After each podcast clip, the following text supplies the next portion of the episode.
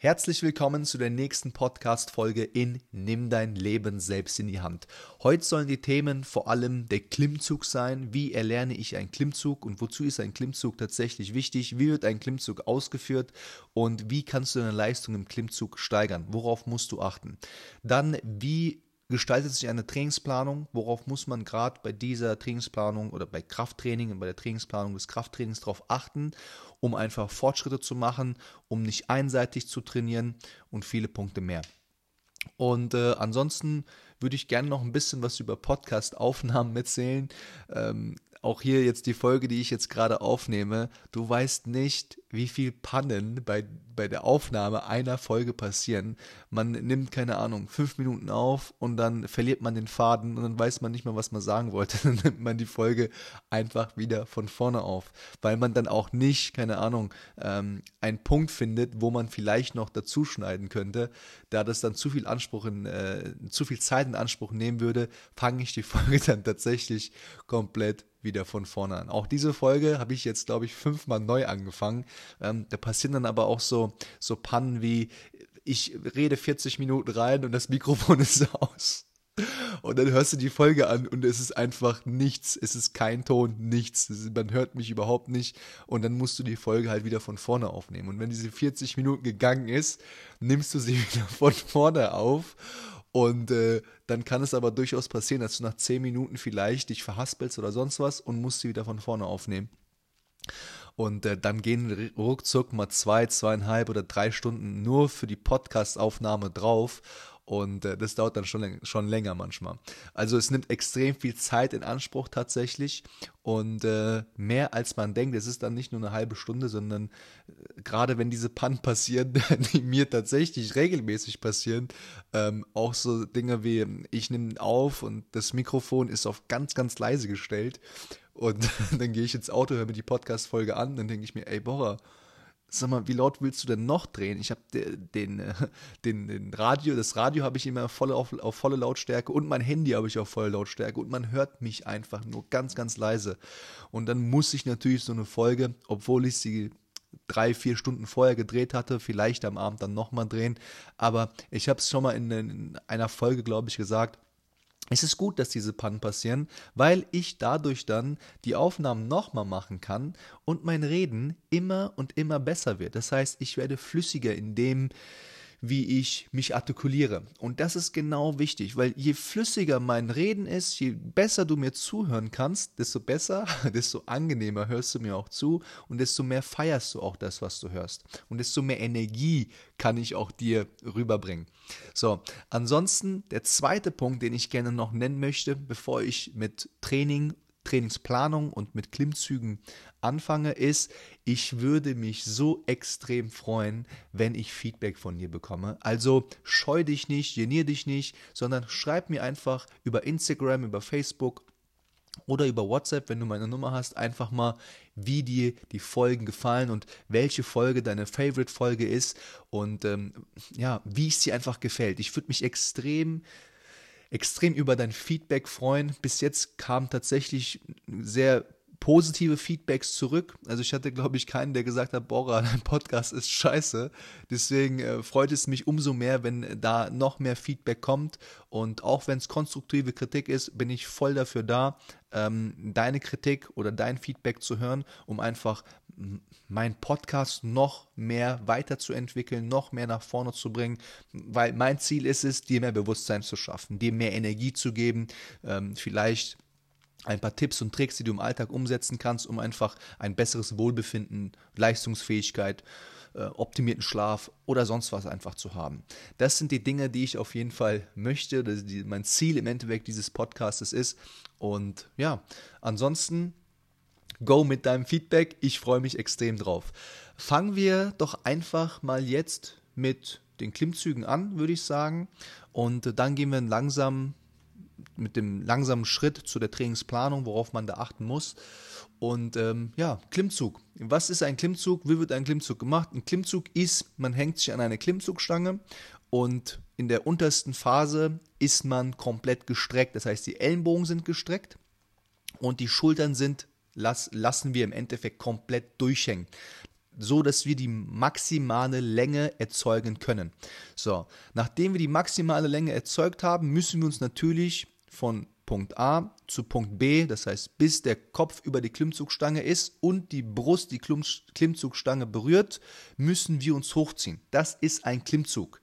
So, wie wird die Phase komplett durchgeführt? Das heißt, wenn du in der untersten Position bist und der Klimmzug, deine Ellenbogen sind gestreckt, deine Schulterblätter sind frei, das heißt lang gemacht, dann ist es wichtig, dass du die Schulterblätter erstmal nach unten ziehst, Richtung Hüfte und ähm, die Schulterblätter hinten fixierst. Von da aus ziehst du aus dem Ellenbogen mit der Ellenbogenbeugung im Endeffekt dich langsam nach oben oder schnell nach oben, bis die Brust die Stange berührt. Das ist das Ziel. Wenn du jetzt beispielsweise keinen Klimmzug kannst, das heißt, du hängst beispielsweise an der Klimmzugstange und du willst dich hochziehen und es funktioniert nicht. Und jetzt ist die Frage, warum funktioniert es nicht?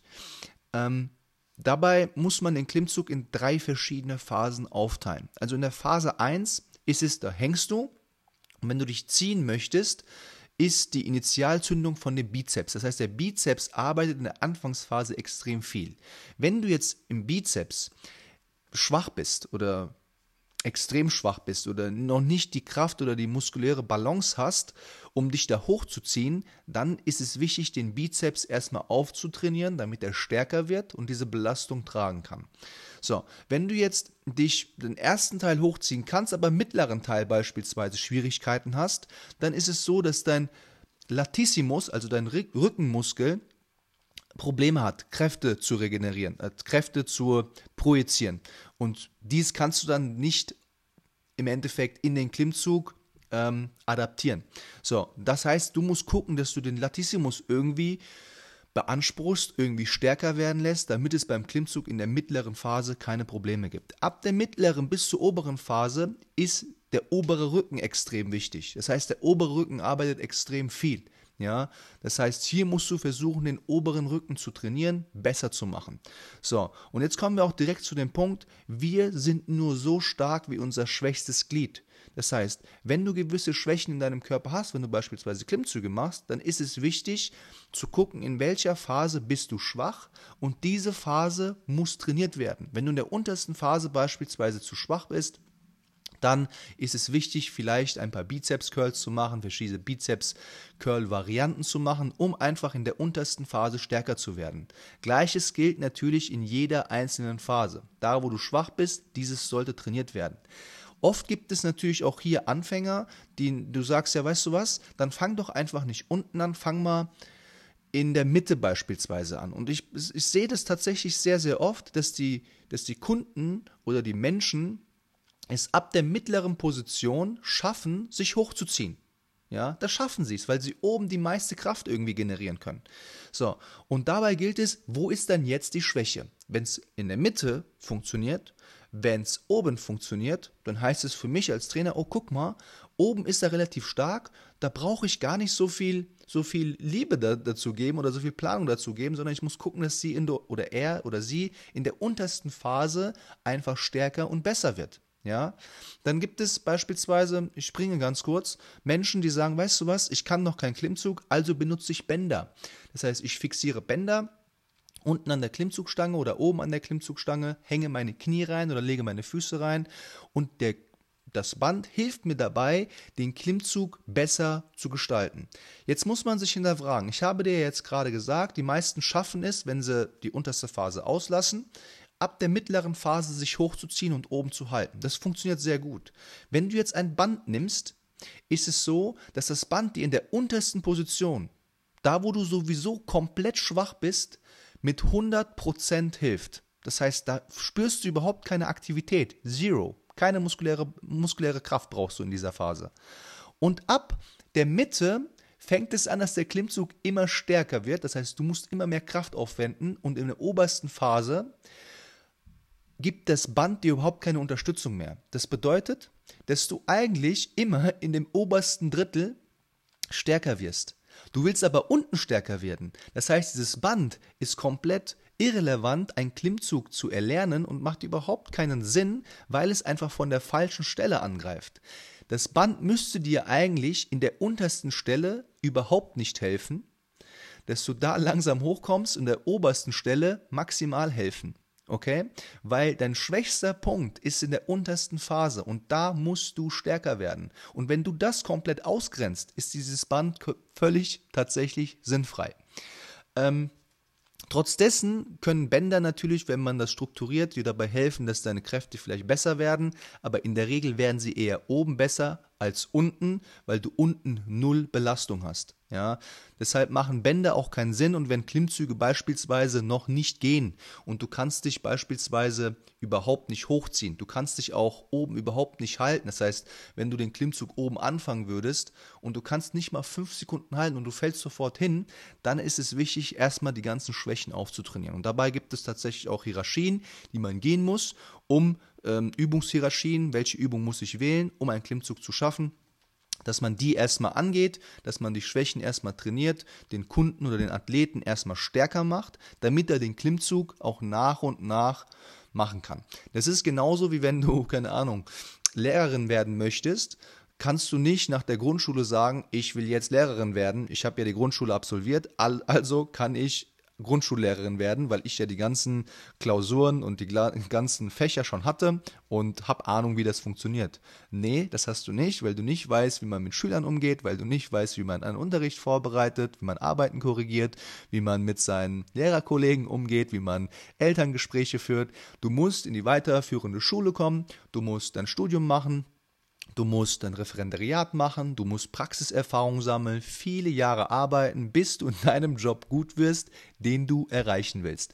Und genauso ist es beim Klimmzug auch. Wenn du den erlernen möchtest, musst du erstmal gewisse Grundschritte absolvieren, das heißt die Grundschule absolvieren, dann kommst du in die weiterführende Schule, dann kommst du ins Studium und beim Klimmzug ist es genauso, erst die Schwächen auftrainieren und dann langsam sich ähm, daran rantasten, den Klimmzug Schritt für Schritt zu erlernen und dann deinen ersten Klimmzug zu machen und dann deinen Klimmzug mit Zusatzgewicht zu machen und dann mit mehr Zusatzgewicht und viele, viele Punkte mehr. Der Klimmzug ist einer der geilsten Waffen, äh, weil es einfach eine extrem geile Bauchübung auch ist. Ja, der Bauch wird extrem geil, massiv trainiert bei dem Klimmzug. Ja, vielen ist das überhaupt nicht bewusst, aber ein Klimmzug ist tatsächlich eine der Grundübungen, die in jedem Trainingsplan eigentlich Pflicht sein sollten. Voraussetzung, wenn man ihn natürlich kann. So, ähm, ich möchte gar nicht so tief in den Klimmzug reingehen. Über den Klimmzug könnte man tatsächlich tagelang reden, weil es da auch verschiedene Varianten gibt, Griffvarianten gibt. Und den meisten, die meisten verwenden tatsächlich immer nur eine Griffvariante, weil sie das irgendwo mal auf YouTube gesehen haben oder bei Freunden gesehen haben oder im Fitnessstudio gesehen haben. Es ist immer der breite Griff und dort versuchen sich irgendwie hochzufummeln. Ähm, ja, das ist einer der populärsten Griffe, einer der Griffe, die jeder versucht zu machen und äh, dabei auch extrem viele Fehler gemacht werden. Also ich wenn ich gerade mit den Kunden Klimmzüge anfange, dann ist es immer der neutrale, enge Griff, mit dem ich anfange. Der neutrale, enge Griff bedeutet, die Handflächen gucken zueinander und wählen ja, einen schulterbreiten oder ein bisschen, bisschen engeren Griff im Endeffekt und ziehen sich im Endeffekt neutral nach oben, bis die Brust die Stange oben berührt. Warum wähle ich den neutralen Griff? Weil der neutrale Griff einfach die meisten Kräfte generieren kann, wo die meisten Muskeln mitarbeiten. Und je mehr Muskeln mitarbeiten, desto kräftiger wirst du auch im Klimmzug werden. Desto leichter wird auch am Anfang der Klimmzug sein, aber desto mehr Zusatzgewicht kannst du auch als am Anfang verwenden. Und dann kannst du genau diese Klimmzugvarianten je nach Schwäche, je nach Stärke immer wieder anpassen, um in deinem Klimmzug immer besser zu werden. Und jetzt kommen wir auch genau, das ist mein Stichwort, deine Schwäche zu trainieren, zu der Trainingsplanung. Also, die Trainingsplanung läuft nach Hierarchien ab. Das heißt, wenn du jetzt bei mir beispielsweise ins Gruppentraining kommst oder ins Personal Training kommst, musst du natürlich eine gewisse Hierarchie ablaufen. Das heißt, ich gucke mir natürlich an, welche Übung kannst du und dann fängst du bei Level 1 beispielsweise an. Wenn du Level 1 absolvieren kannst in der dazugehörigen Technik, in der Übungsausführung, äh, von den Kraftverhältnissen her, dann und ich sehe, okay, die Gelenke passen, die Muskeln passen, wenn sie arbeiten beispielsweise, die, ich sag jetzt mal beim, beim Langhantel, beim Nackendrücken, sind die Ellenbogen unter der Stange, die Handgelenke sind gerade und nicht abgeknickt. Wenn das funktioniert, dann kommst du zu der nächsten Stufe beispielsweise. Und ähm, dann kommst du zu Level 2, dann kommst du zu Level 3, dann zu Level 4. Und ich gehe, also du kannst erst zunächst zum nächsten Level kommen, wenn Level 1 funktioniert. Und so ist der Trainingsplan am Ende des Tages auch aufgebaut. Wir gucken, dass wir, wenn du gewisse Probleme in dieser Übung hast, dass du in dieser Übung erstmal besser wirst, ja, dass du die erstmal sauber ausführen kannst, dass erstmal die Beweglichkeit vielleicht besser wird, dass die muskuläre Balance vielleicht erstmal besser wird, um dann diese Übung so sauber wie möglich oder dein Körper es zulässt zu machen, um dann zum nächsten Level zu kommen. Das heißt, der Trainingsplan der wird nicht einfach nur nach Lust und Laune einfach mal so, so konzipiert, damit du einfach mal ein bisschen Spaß im Training hast, sondern der wird so konzipiert, dass deine Schwächen trainiert werden, dass du besser in den Übungen wirst, dass deine Ausführung besser wird und du somit Schritt für Schritt dich nach oben arbeiten kannst und einen besseren, gesünderen Körper bekommst. Das ist das Ziel des Trainings.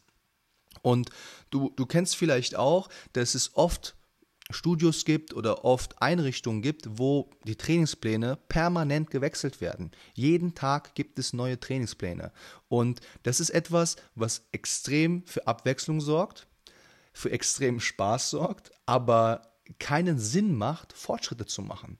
Weil du kannst nur gewisse Fortschritte machen, wenn du einen Plan erstmal längere Zeit durchführst und dann den nächsten Plan machst. Ja, und die Pläne sind sollten eigentlich immer so aufgebaut werden, dass du immer Grundübungen in diesen Plänen hast und neben diesen Grundübungen Assistenzübungen.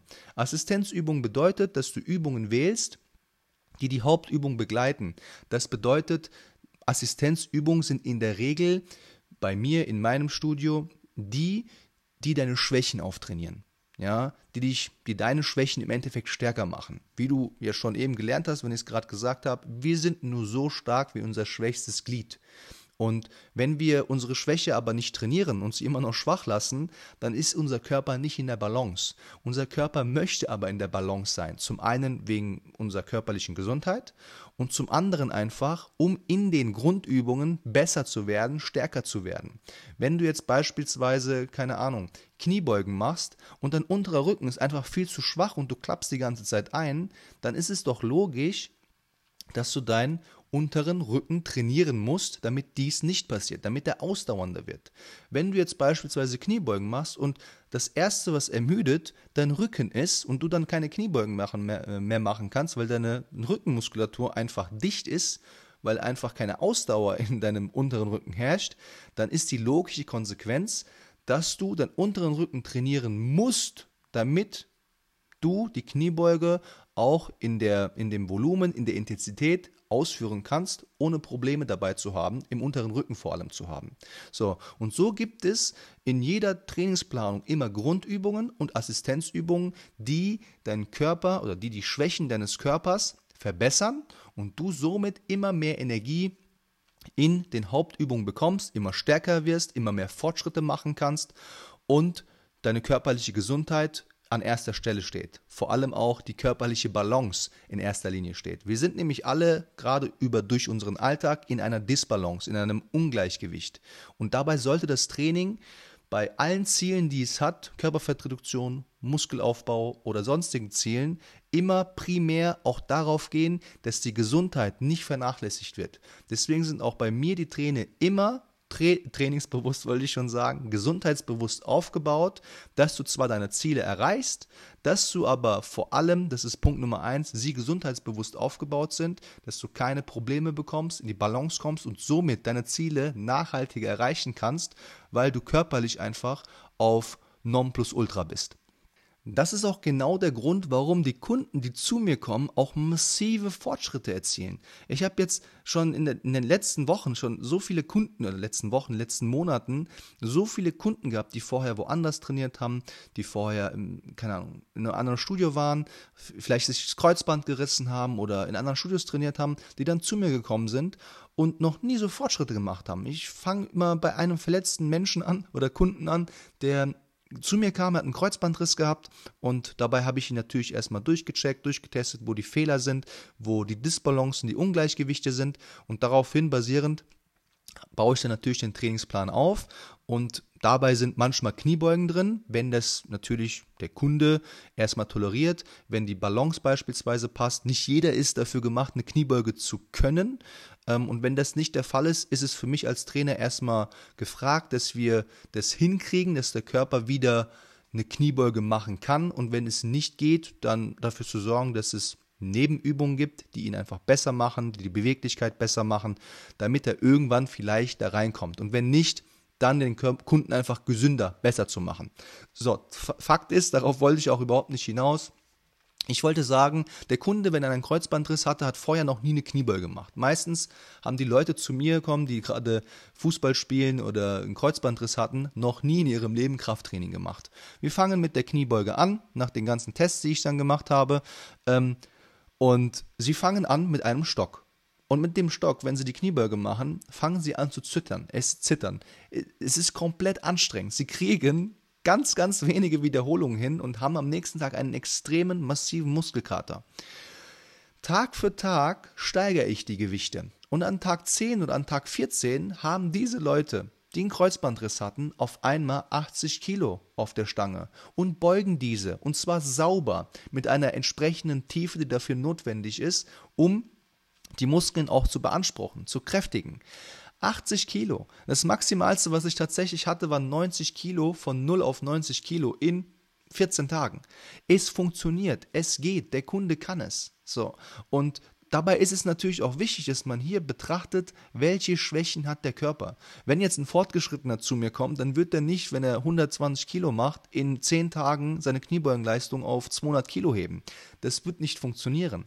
Aber es funktioniert. Du kannst Fortschritte machen. Ich hatte letztens tatsächlich auch ein, ähm, ein, eine Frau als Kundin im Personal Training und sie hat vorher auch, ich will es eigentlich nicht sagen, ich sage jetzt mal Cross-Training gemacht und dabei hatten sie auch viele Kreuzhebe-Varianten, viele Kniebeugen und so weiter und sie kam nicht über die 40 Kilo Kreuzheben hinaus. Es ging einfach nicht, okay? Da war Schicht im Schacht.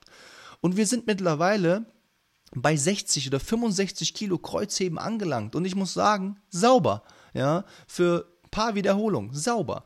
Und sie hat vorher die 40 Kilo Marke einfach nicht überschreiten können. Es hat nicht funktioniert. So. Und mittlerweile, wenn du Struktur im Training hast, wenn du deine Schwächen trainierst, wenn du die Schwächen, die dafür sorgen, dass du gewisse Übungen, Grundübungen nicht ausführen kannst, besser machst, dann wirst du auch in den Grundübungen automatisch besser werden. Und das ist auch der Grund, warum die Kunden, die zu mir kommen, maximale Fortschritte erzielen und sagen, hier Bora, das gibt's doch nicht. Ich habe vorher noch nie so viele Fortschritte gemacht und jetzt auf einmal bin ich bei dir und mache auf einmal Fortschritte und das in wenigen Tagen. Das funktioniert doch nicht. Ich habe letztens mit einem Kollegen auch trainiert. Der, hat, er ist seit 14 Jahren am Trainieren. Er ist, ich sag jetzt mal, ein fortgeschrittener Trainierender. Er macht sehr, sehr lange schon Krafttraining. 12, 14 Jahre.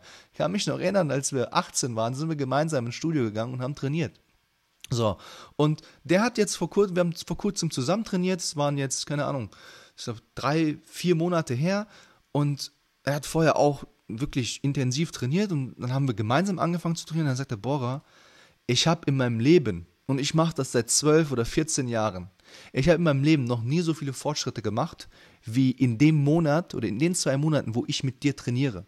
Ja, und warum ist es so? Weil genau diese Punkte angesprochen werden, weil die Schwächen trainiert werden, weil auch mal dahin gegangen wird und gesagt wird, weißt du was, wir trainieren nicht nur die Grundübungen, sondern wir trainieren auch diese Übungen, die dafür sorgen, dass du in gewissen Übungen einfach nicht die volle Leistung bringen kannst. Und Tatü, tata, was haben wir denn da? Auf einmal werden wir stärker in gewissen Übungen, unsere körperliche Gesundheit wird besser, wir haben auf einmal keine Schulterprobleme mehr und viele, viele Punkte mehr. Und das ist auch der Grund tatsächlich, warum Erfolge auch extrem schnell buchbar sind. Aber auch hier muss ich sagen, Erfolge sollten nicht schnell gebucht werden, sondern sollten nachhaltig gebucht werden. Erst die Schwäche auftrainieren und dann besser werden und dann Erfolge buchen. Das ist der Weg des Kriegers, des Siegers. So, dann denke ich, habe ich auch in dieser Folge eigentlich so alles gesagt, was ich sagen wollte. Ich bekomme nämlich langsam Hunger, weil ich diese Folge gerade Samstag morgens um 7 Uhr drehe. Bin heute um 6 Uhr wieder aufgestanden. 6.30 Uhr und jetzt haben wir 7 Uhr. Und jetzt habe ich auch langsam Hunger. Ich habe meinen Limettensaft vorher getrunken mit äh, Salz, Limette und ich habe ein bisschen Antioxidantien und Vitamin C reingemacht. Das ist mein neues Tool. Damit pimpe ich meinen Limettensaft auf. Das gibt mir ein bisschen Alternative. und ein bisschen Variation in dem Drink. Und damit habe ich meinen Tag tatsächlich gestartet. Und jetzt haben wir halb acht.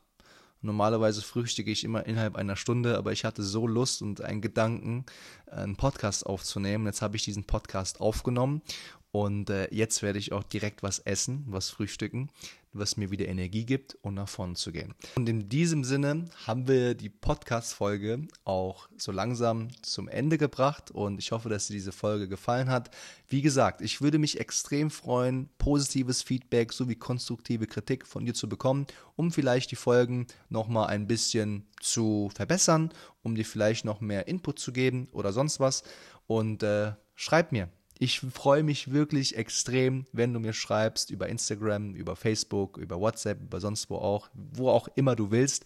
Allerletzt möchte ich doch noch eine, äh, einen Dank aussprechen. Ich bedanke mich bei euch allen so sehr. Es ist jetzt die vierte Folge oder die fünfte Folge, die du hörst. Diese Folge hörst du wahrscheinlich ungefähr drei Wochen später, nachdem ich sie aufgenommen habe. Aber heute, Stand jetzt, haben mein Podcast angehört 170 Leute. Es ist sowas von überwältigend und es ist sowas von geil und ich freue mich tatsächlich so sehr, dass ihr alle so schön zuhört und äh, euch es anscheinend gefällt. Und nicht vergessen, schreibt mir auf jeden Fall und äh, sag mir, wie es dir gefallen hat. Ich freue mich tatsächlich wirklich über jedes, jede gesprochene Sprachnachricht oder jedes Feedback, was du mir schreibst. Und vielen lieben Dank nochmal für die 170 Menschen, die mir regelmäßig zuhören. Vielen lieben Dank und jetzt verabschiede ich mich auch so langsam, weil es reicht. ich wünsche dir alles Gute und bis zur nächsten Podcast-Folge. Mach's gut und ciao, ciao.